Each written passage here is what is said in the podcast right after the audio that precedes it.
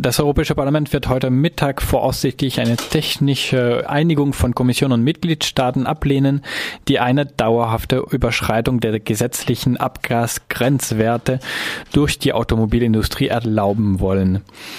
Es geht konkret darum, bei der Umstellung von Labortests auf Tests in realen Fahrtbedingungen eine Überschreitung der Grenzwerte von Schadstoffemissionen vier Jahre lang um nicht weniger als 110 Prozent und längerfristig um die Hälfte zu erlauben.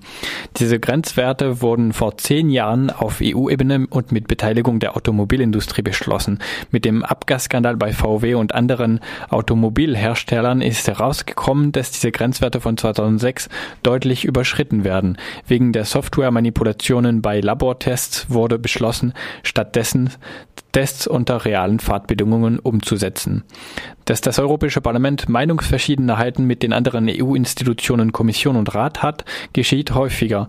Dass es eine Maßnahme aber vollkommen ablehnt, ist schon etwas seltener. Die grüne Fraktionsvorsitzende Rebecca Harms fasst die Situation wie folgt zusammen.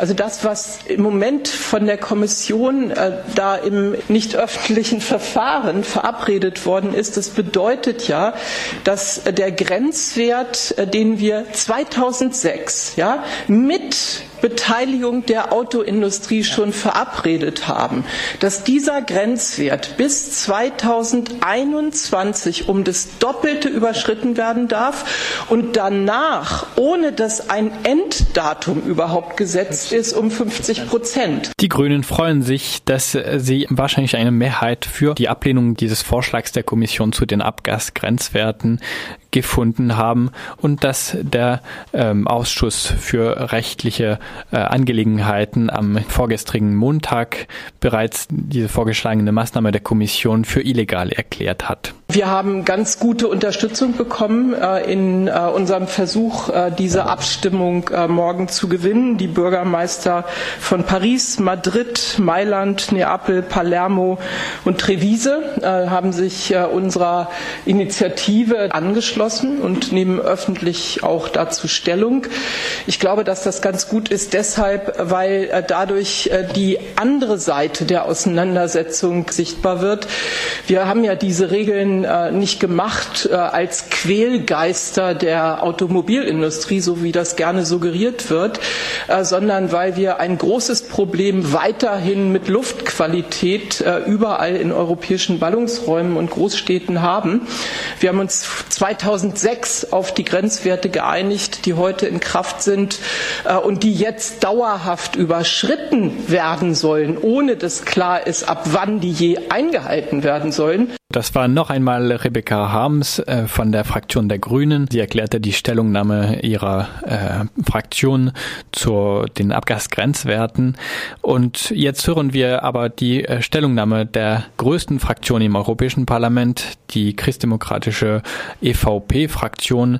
Sie äh, wird das Vorhaben der Kommission unterstützen und erklärt, warum sie diesen Kompromiss für notwendig hält, dass man äh, der Automobil Automobilindustrie erlaubt, in den kommenden Jahren die Abgasgrenzwerte deutlich zu überschreiten.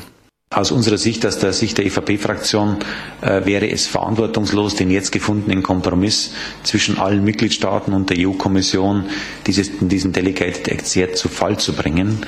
Die Autoindustrie in Europa braucht Planungssicherheit. Wir haben dort lange Zyklen, in denen Autos entwickelt werden und äh, geplant werden. Und das Wichtigste für die europäische Autoindustrie ist Planungssicherheit. Deswegen werden wir für diesen Delegated Act stimmen und wir laden auch alle anderen Parteien ein, hier sich verantwortungsbewusst zu zeigen. Es ist äh, für mich schon bedenkenswert zu sehen, dass äh, hier die Sozialdemokraten und andere Parteien regelmäßig von Jobs reden und von Arbeitsplätzen reden und wie es gelingt, dass Europa wettbewerbsfähig wird.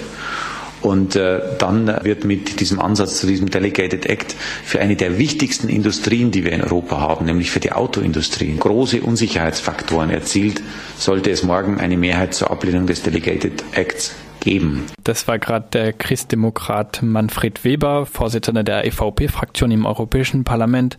Er ähm, erklärte, warum seine Fraktion das Vorhaben der Kommission unterstützen wird, diesen Kompromiss, wie er sagt, zu billigen, wo es äh, darum geht, die Grenzwerte von Schadstoffemissionen deutlich zu erhöhen für die nächsten Jahren.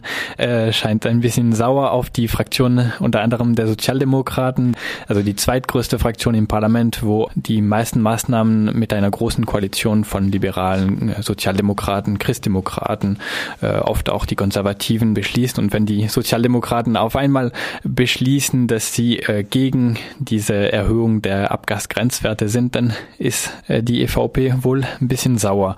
Wir hören jetzt Rebecca Hams von der Fraktion der Grünen. Sie erklärt, warum die Folgen einer Ablehnung dieses äh, Kompromisses zu den Abgasgrenzwerten, die negativen Folgen, die von Manfred Weber äh, besprochen wurden, eigentlich Quatsch sind und ähm, es gar nicht äh, ein Problem wäre. Diese Tests sind äh, beschlossene Sache, auch wenn immer wieder gesagt wird, äh, dass die Tests fallen. In einem Verfahren, das sofort beginnen muss, äh, kann man bis 2018, 2019 eine neue Einigung erreichen. Ich meine, das wichtigste Ziel dabei ist doch, dass wir respektierte Grenzwerte wollen.